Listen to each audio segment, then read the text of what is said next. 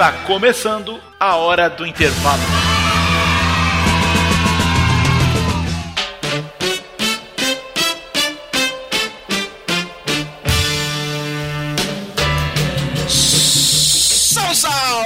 Texugos e texugas de todo o Brasil. Meu nome é professor Tiago Trigueiro. Está começando o episódio zero do Hora do Intervalo. Episódio zero, que esse não será o nosso primeiro episódio. Esse será um episódio magno, vamos dizer assim, que não chega a ser só uma apresentação. A gente vai jogar aqui dados importantes, coisas necessárias que você precisa ouvir, mas não entra no canon dos episódios do podcast Hora do Intervalo, porque eu estou apresentando sozinho. O parceiro Rodrigo Rodrigues, que é quem apresenta comigo o podcast, ele não pôde comparecer hoje. Então, tá aqui, vai ser uma conversa mais íntima só. Eu e você aí que tá na academia, que tá lavando louça, que tá varrendo a casa. E eu vou tentar fazer um episódio mais curto, porque ninguém merece ficar escutando uma voz apenas. Podcast de uma voz só é, não é a melhor coisa do mundo, não. Mas enfim, esse episódio zero, eu achei que seria necessário fazer essa gravação. Por quê? Porque eu tava conversando com uma aluna minha que vai fazer medicina agora pela quarta vez, né? Fazer Enem para medicina esse ano pela quarta vez. Provavelmente vai passar, porque ela realmente detém muito conhecimento, mas ela veio desabafar comigo dizendo: "Professor, estou tentando medicina pela terceira, pela quarta vez. O que é que eu faço para que esse ano seja diferente?" A minha,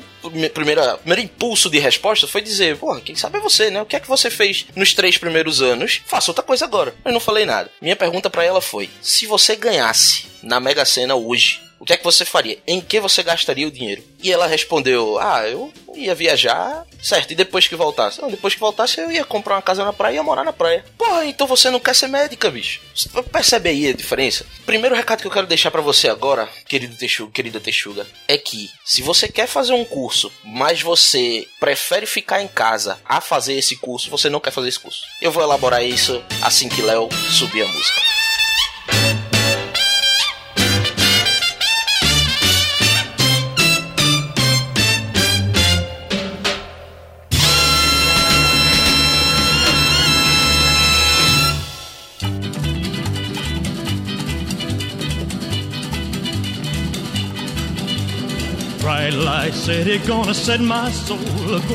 Mas bem, vamos destrinchar essa minha cagada de regra aí agora. De, ah, você não quer fazer o curso. Eu, eu fico meio puto quando alguém diz isso pra mim. Quer dizer, parece que o cara sabe mais do que eu o que eu quero e o que eu não quero fazer. Eu, na sua pele, eu já teria desligado o podcast agora. Mas se você não desligou, segue aqui comigo. Calma, deixa eu me justificar. Pra você passar no Enem, independente do curso, isso vai exigir de você algum sacrifício, certo? Pode ser um sacrifício grande, pode ser um sacrifício pequeno. E aí a gente vai concentrar aqui nos cursos mais desejados, vamos dizer assim. E eu não tô falando só de medicina, direito, esses cursos, não. Hoje em dia, você pega uma faculdade de cinema, a concorrência não é baixa, não. A nota para entrar não é baixa. Publicidade, designer, designer é o profissional, né? Design. Esses cursos, eles já, já são considerados tradicionais, já são considerados concorridos sim. E para você entrar num curso desses, você vai ter que abrir mão de algumas coisas, inclusive de conforto. Abrir mão do conforto que eu digo é durante o ano inteiro de Enem abrir mão do conforto durante um ano é um negócio que nem todo mundo consegue passar, nem todo mundo aguenta passar por isso. Costumo dizer aos meus alunos que o Enem, ele não é uma corrida de 100 metros. O Enem, ele é uma maratona. Quando você tá numa corrida de 100 metros e entra uma pedra no seu sapato, o que é que você faz? Você fecha o olho e completa a corrida. Depois que a corrida acaba, você joga fora o sapato, joga fora a pedra e já era. Numa maratona, se entra uma pedra no seu sapato, você tem que parar, tirar a pedra e depois continuar correndo. Isso faz parte da sua estratégia no Enem. Maratona é um negócio que não se ganha no coração, sabe? Você precisa ter estratégia. Coração faz parte? Faz parte. Mas não se ganha só nisso. Você ganha na resistência, você ganha na resiliência. É assim que você ganha uma maratona e é assim que você passa no Enem. Tem uma imagem que, se você tiver acesso aí ao Google agora, pode pesquisar a imagem de geração de valor, que ela é uma piscina bem funda, profundidade desconhecida, e um mergulhador com um cilindro de ar. E ele vai mergulhar nessa piscina e no cilindro tem escrito sonhos. Ou seja, quanto maior for o seu sonho, quanto, quanto maior for sua vontade de atingir aquele objetivo, mais gás você tem para ir mais fundo. E quando eu perguntei a essa minha aluna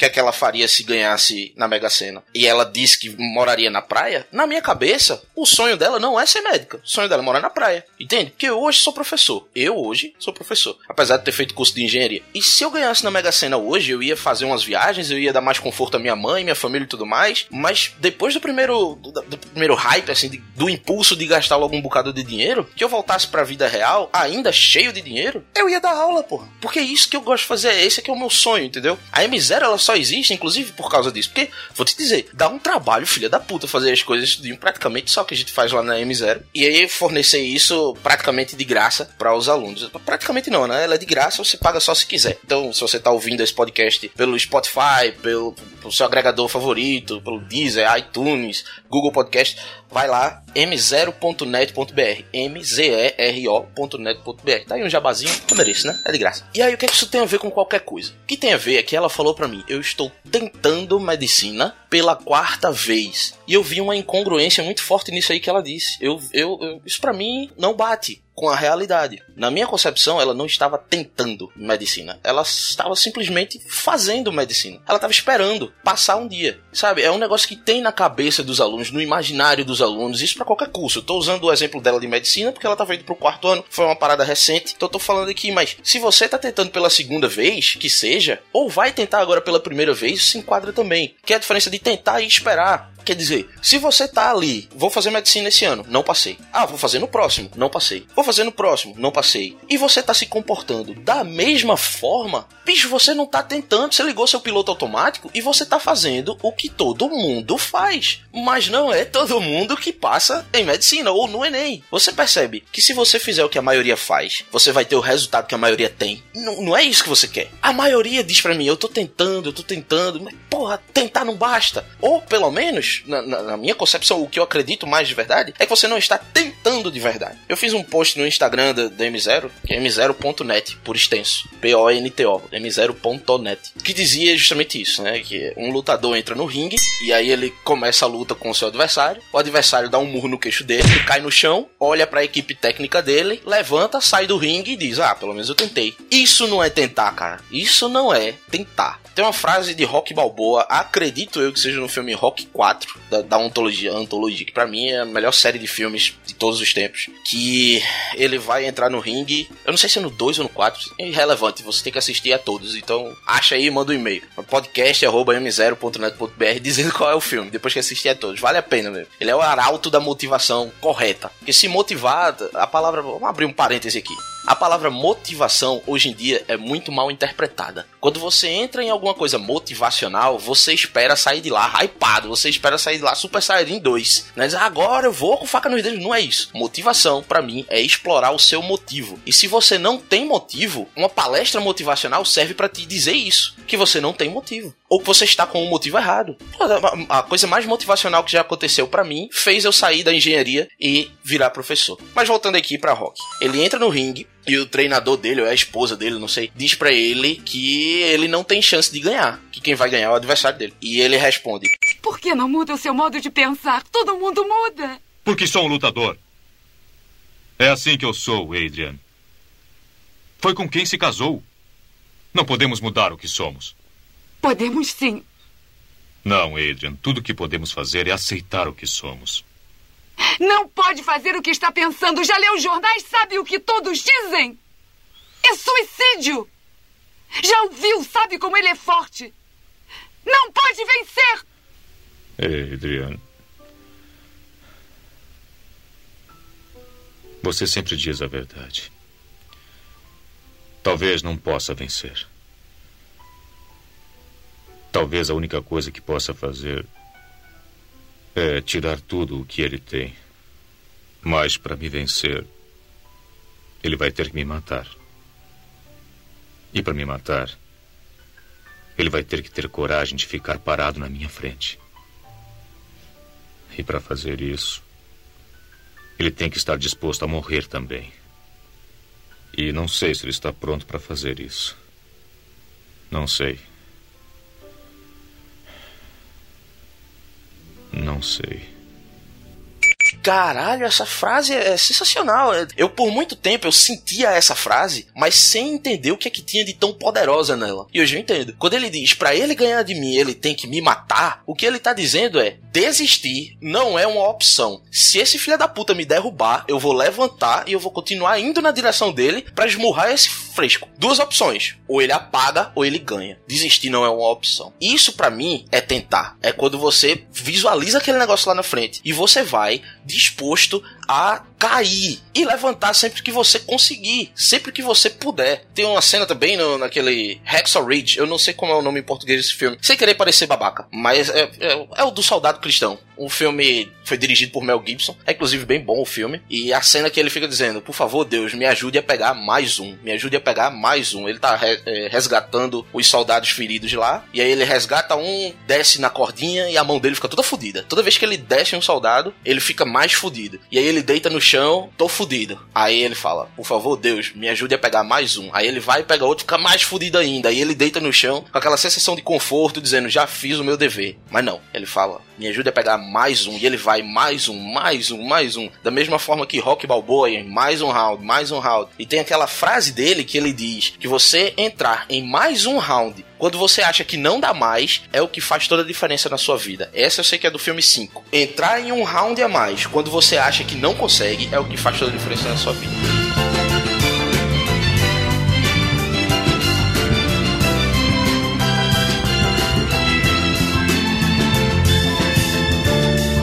Essa é outra frase extremamente poderosa. E eu não vivo por frases, eu vivo por experiências. Essas frases, elas simplesmente traduzem algumas experiências. E se você nunca passou por uma experiência dessa, bota essa frase como guia, porque você vai ter a chance. Vai chegar um momento que você decide se você entra em mais um round ou não. Vai chegar um momento que você vai enfrentar uma dificuldade que vai te botar no chão, e aí você pensa: e aí, eu desisto agora? Ou pra ela ganhar de mim, vai ter que me matar? No caso, voltando agora pra, pra, essa, o caso dessa aluna que me falou, na minha opinião, o que ficou muito claro é que falta ela tentar, falta ela se permitir passar pelo inferno que é necessário para que você passe no Enem, principalmente em cursos extremamente difíceis como é medicina. E se passar pelo inferno não é fazer o que todo mundo faz, é fazer muito mais do que o que todo mundo faz, entende? Quer dizer, ela diz: "Não, mas eu frequentava as aulas, eu praticamente nunca faltava. Eu fazia os exercícios que o professor mandava, eu nunca perdia um exercício. Isso para mim tá errado. Você tem que ser adulta o suficiente para saber quando faltar. Você tem que ser adulta o suficiente para saber que se o professor mandou uma lista de exercícios do assunto tal, mas eu não entendi o anterior direito, eu vou ficar em falta com aquela lista. O objetivo não é seguir o professor, o objetivo é passar no Enem. E às vezes o professor vai estar mais adiantado do que você, às vezes o professor vai estar mais atrasado do que você, e você tem que ser adulto o suficiente para trilhar o seu próprio caminho na aprovação. Caso você tem que saber quando você vai seguir o professor, quando você vai se adiantar, quando você vai se atrasar e sem ficar se martirizando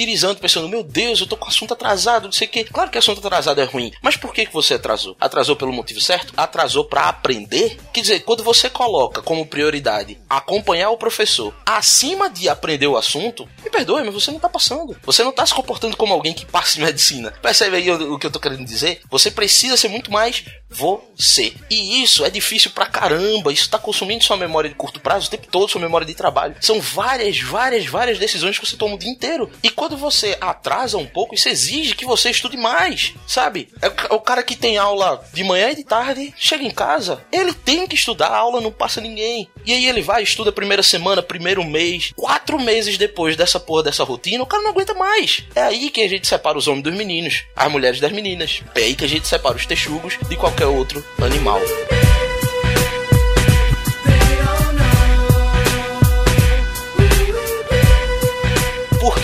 Quê? Porque tentar é cair e levantar. Tentar é ir buscar mais um soldado. Tentar é entrar em mais um round. É aí que você pode dizer para mim, eu estou tentando, não simplesmente eu estou fazendo mais um ano de medicina. O que, que acontece? Isso é real, tem inclusive narrado em um vídeo do YouTube lá do Gordo do Enem, que fala justamente sobre medicina, que é a história de um amigo meu, Manuel Oliveira, que hoje é médico, mas para passar em medicina, ele, ele tentou seis vezes seis. Ele diz que tentou seis vezes, mas na quinta tentativa a nota baixou. Ele tentava de um ano pro outro e a nota dele subia 12 pontos, 15 pontos. Quer dizer, era o cara que tava sempre se repetindo, fazendo sempre as mesmas coisas, e o custo-benefício do ano inteiro de estudo dele valia a pena, era 15 pontos subindo. Até que um desses anos, e eu tô falando isso, mas você conhece alguém que de um ano pro outro sobe 15 pontos. Eu não acho vantagem, eu não acho válido, por assim dizer, você passar um ano inteiro estudando para subir 15 pontos da sua nota. E aí o que aconteceu? Ele tentou quatro vezes e cada vez que ele tentava e não passava, ele pensava: não, mas eu estou mais próximo da minha aprovação. No ano que vem eu consigo. Do ano que vem eu consigo. Eu estou cada vez mais próximo. Na quinta vez a nota dele caiu. Por que, que a nota dele caiu? Porque ele não tava no ringue com aquele espírito, aquele, sabe?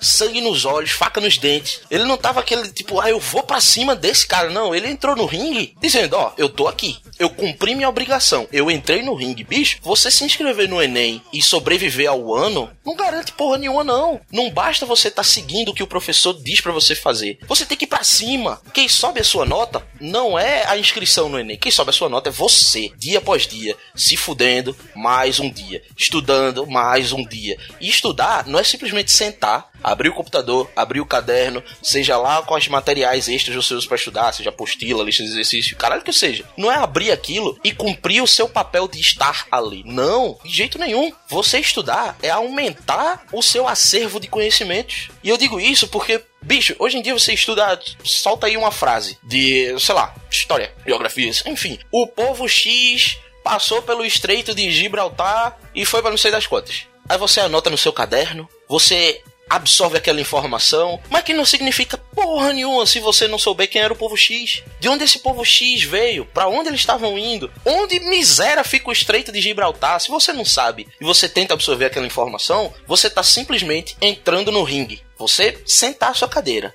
e deixar algumas informações entrarem sem ir atrás de complementar todas as informações não é tentar, não é se submeter ao inferno que é necessário para que você passe no Enem. Isso não é tentar. Tentar é você entender que o povo X passou pelo Estreito de Gibraltar. Ok, comecei a estudar agora. Pausa na multiaula, na, videoaula. Multiaula é na, na MZL.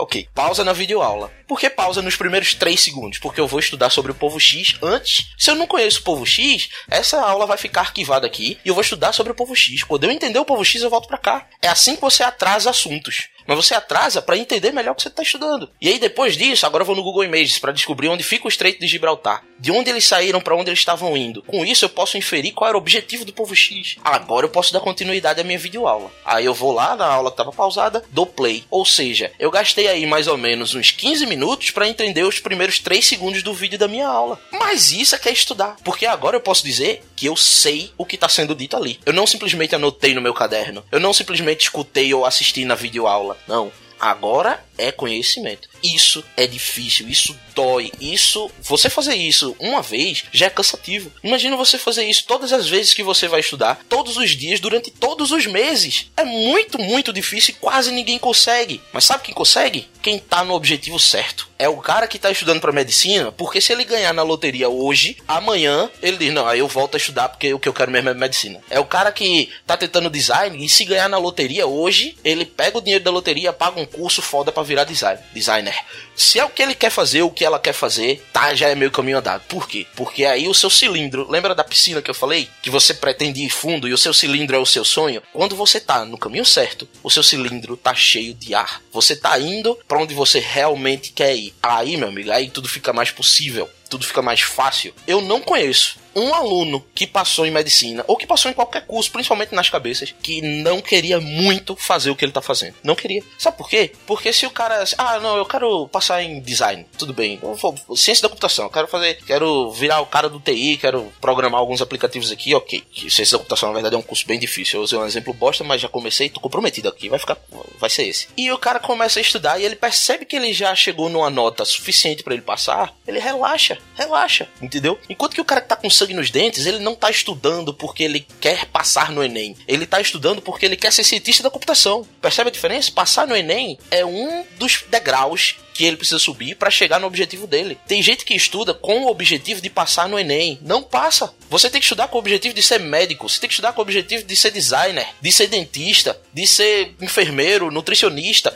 o que você quiser. O objetivo vai além do Enem. Quando você coloca isso na cabeça, aí você começa de fato a tentar. E tentar é cair e levantar. Quando você cai e levanta vezes suficientes para chegar para mim e dizer eu caí tantas vezes e levantei tantas vezes que eu não aguento mais levantar, aí beleza. Aí eu me abraço com você e a gente chora junto. Mas o mais provável é que se você tentar e se levar ao seu próprio limite, você de tanto não se deixar ficar no chão, um dia você vai conseguir o seu objetivo. Se você nunca desistir, um dia você vai virar médico. Isso é que é tentar. E é um negócio meio contra-intuitivo, porque quanto mais você levanta, mais difícil fica de você cair de novo. E aí que entra a história do texugo do mel. Eu vivo chamando vocês de texugos e texugas nas multiaulas, nos podcasts, até nos e-books e tudo mais, e eis o motivo pelo qual eu faço isso.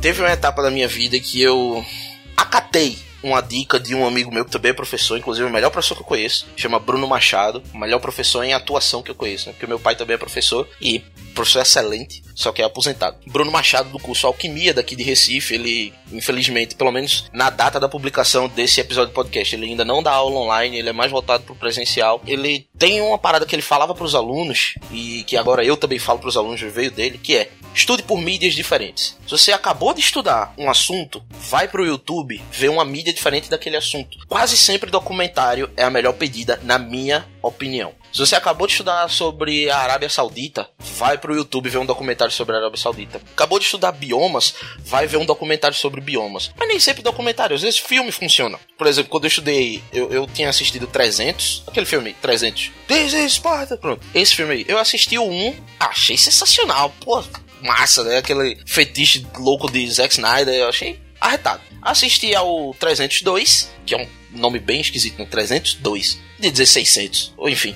E eu achei meia boca. Não gostei tanto. Não, não curti. Leônidas quase não aparece, enfim, achei uma bosta. Depois de ter estudado a Guerra do Peloponeso, de ter entendido como é que ficava geograficamente Esparta e Atenas e tudo mais, que Esparta era muito mais chão e Atenas era muito mais mar, embarcações e isso e aquilo. Qual era a relação entre Espartas e Atenas, os espartanos e os atenienses é, que, que eram aliados, mas que não se batiam muito bem. Enfim, não, não vou dar spoiler do estudo, não é aqui o spoiler do estudo. É foda. Mas não é aqui o momento de dar uma aula, né? Esse é no outro podcast da M0. Inclusive, na, na M0 tem outro podcast chama Humanas Exatas, que aí é aula mesmo. A gente passa para vocês o conteúdo numa conversa. Depois que eu entendi todo o contexto entre os espartanos e os atenienses, eu revi 300 e 302. E puta que pa... Como o filme muda Claro que a lei tem um bocado de coisas que não são historicamente acuradas, mas ainda assim o estudo ele fica muito mais vívido quando você vê é, a reunião deles, né, o que um dizia, o que o outro defendia, as incongruências entre os raciocínios.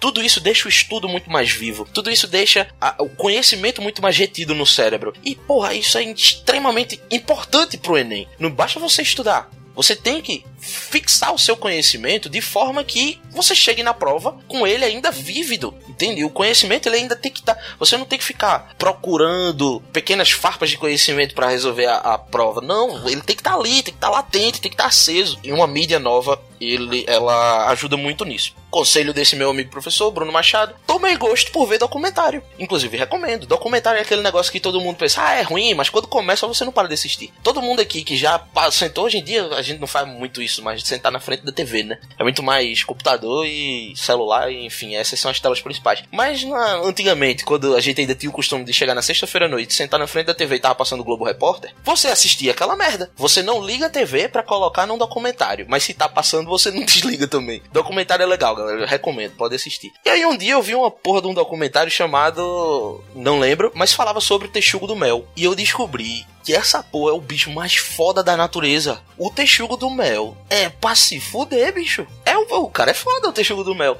Ele é o único mamífero mais leve que o leão que dá porrada no leão. E tudo bem, se você colocar um leão contra um elefante, aí eu acho que o elefante ainda ganha. Porque ele é muito mais pesado. Se você colocar no Google agora, você acha imagens de cinco leoas sendo espantadas por dois texugos do mel. O texugo do mel é uma das criaturas mais estranhas na África. Conhecido por atacar colmeias, ele também é incrivelmente corajoso. Havia duas leoas adultas no grupo e quatro jovens. Estávamos indo embora quando, de repente, vi dois texugos saindo dos caniços. Eles literalmente caíram no meio dos leões. Os jovens imediatamente entraram em ação. As duas leoas mais velhas ficaram no lugar enquanto os quatro jovens atacaram. Então, uma surpresa. Eles fizeram um som mais incrível. Este som fazem muito isto quando estão agitados. É um som terrível de se ouvir, que deve ter intimidado os leões. Texugos também têm dentes e garras afiadas como navalha. As leoas sabiam o que eles eram e não se envolveram. Os mais jovens não tinham muita experiência, por isso ficaram brincando, dando patadas neles durante um tempo. E depois ficou mais sério quando os texugos começaram a reagir e a atacá-los. Ficou mais sério ainda quando as leoas se envolveram e uma delas feriu severamente um dos texugos. Ela o mordeu no diafragma, aqui na areia, e toda a boca dela cobriu o texugo.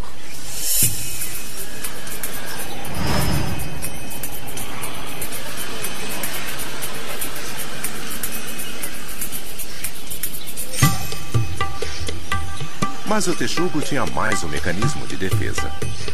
O texugo tem a incrível habilidade de girar quase completamente em sua própria pele. Tem a pele bem solta. E ele se virou e a mordeu no nariz. Felizmente foi bem sério para ela soltá-lo. Ela o soltou e o texugo correu de volta para provocar mais os leões. Eles são criaturas duronas e tão ferozes que conseguiram derrotar os seis leões. Incrível. Felizmente, os dois texugos foram embora razoavelmente incólumes e a pobre leoa ficou um pouco pior.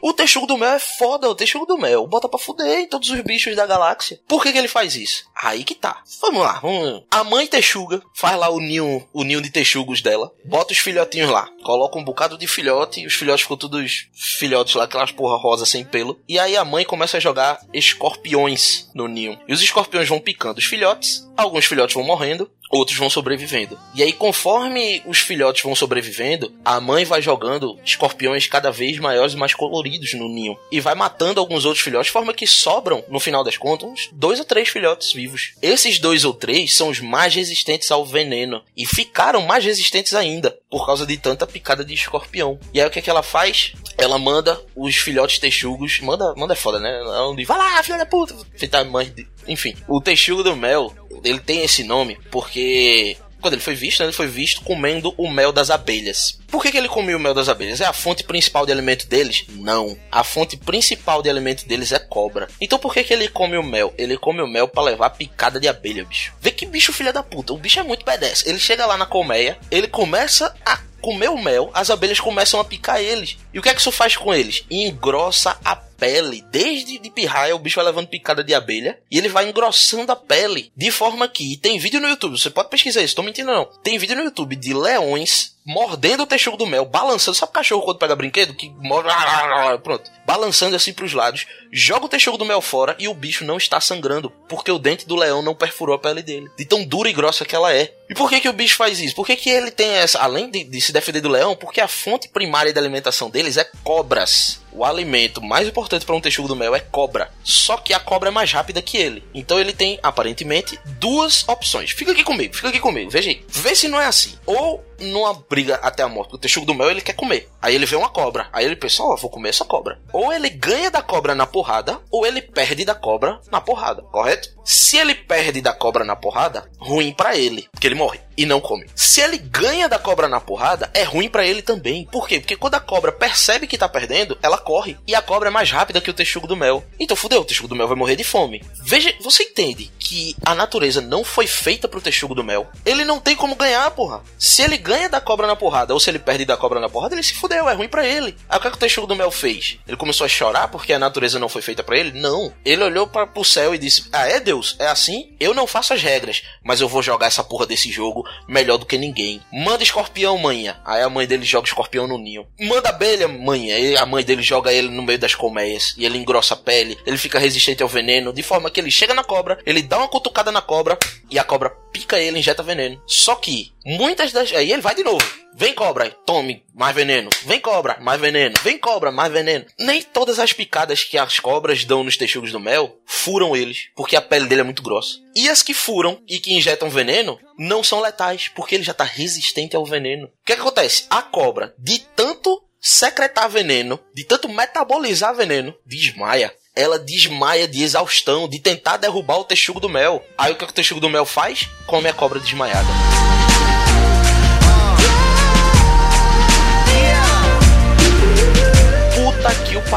Texugo do mel é a natureza mostrando pra você que quanto mais você se fode e levanta de novo, quanto mais você se fode e aguenta e resiste e você entra em mais um round, mais forte você fica. E aí o texugo do mel tá vivo até hoje. Você encontra nas savanas texugo do mel. O bicho que a natureza olhou pra ele e disse: "Você não pertence a esse mundo". E ele olhou de volta dizendo: "Mas eu vou ficar mesmo aqui e você vai ter que me engolir". Tá aí. Essa é a analogia que eu uso pros meus alunos. Se você chegou até aqui, continue, bicho. Se você chegou até aqui, se fudem, porque todo mundo tem problema. E você pode até estar pensando, ah, mas eu vou tentar pela primeira vez agora. Ok, mas seus problemas não começam quando você tenta nem pela primeira vez. Os problemas começam quando você nasce, parceiro. Todo mundo aqui já teve problema. Todo mundo aqui já teve bronca em casa com a família. Todo mundo aqui já teve é, problemas até amorosos mesmo, que a gente até tenta desmerecer, né? Quer dizer, ah, você é um adolescente ainda, você não tem nem 20 anos e tal. Mas, porra, problema é problema. Quando dói, dói. E todo mundo já passou por isso. E tudo que você passa realmente lhe deixa mais forte. Se você pode ignorar isso ou usar isso como gasolina. E uma pessoa que tá tentando passar no Enem do jeito certo e que não passou na primeira vez, ou que não foi bem num simulado, ou que não entendeu uma aula de um professor, ela pode abaixar a cabeça e chorar por um tempo. Esse não é o erro. O erro é não levantar a cabeça de novo. Pô, professor, estudei pra caramba, tirei dois no simulado, valia de 0 a 10. Ok, estude mais, faça de novo.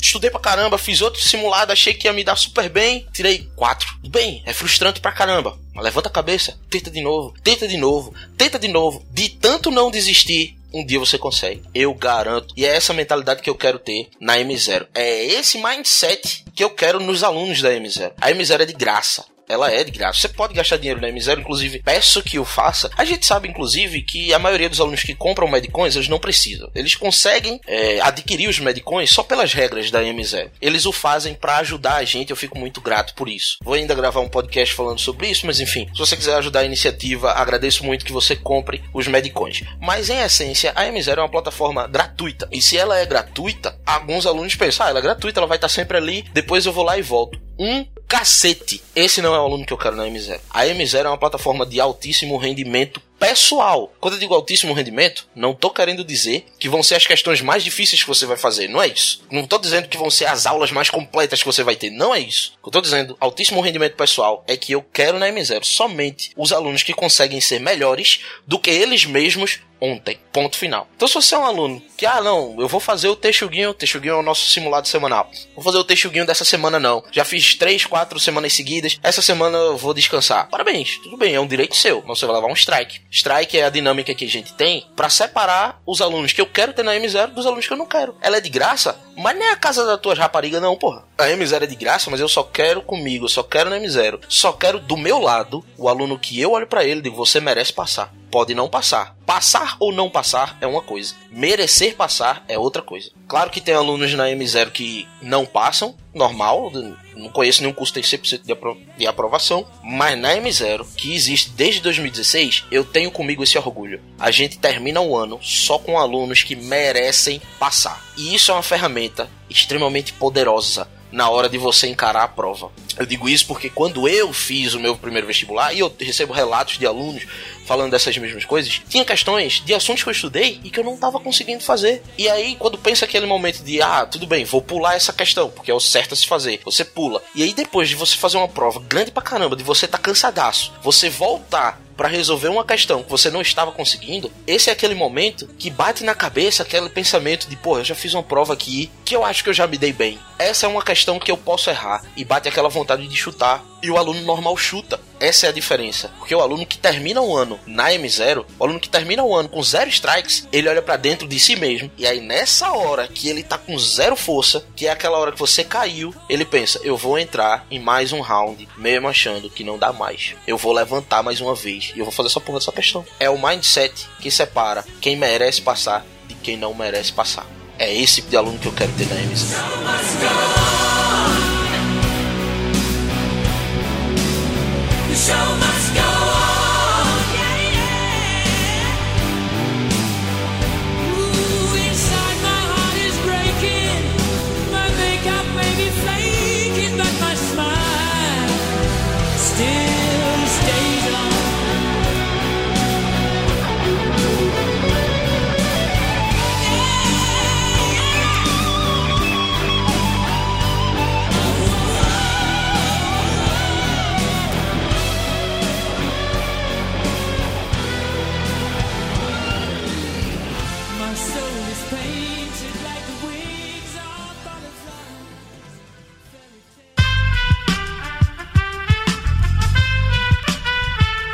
Este podcast foi editado por Aerolitos Edição Inteligente.